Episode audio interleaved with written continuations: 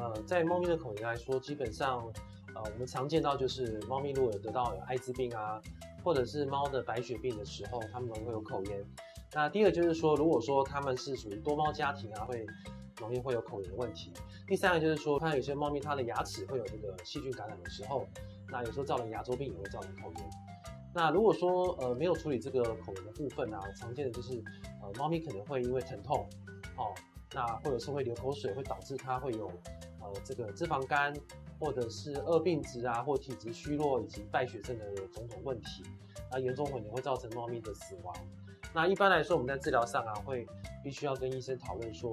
要怎么去处理这个问题。常见的方式就是有内科的治疗，比如说我们可能可以给予像这个类固醇或者是抗生素，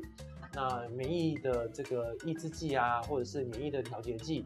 啊，另外就是说，在外科的部分，我们可以使用所谓的这个呃拔牙的方式，或者是说用干细胞的治疗，都可以达到不错的效果。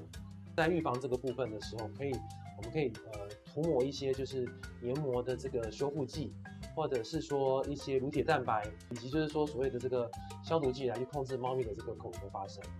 爱宝宠物保健专家关心您家毛宝贝的健康。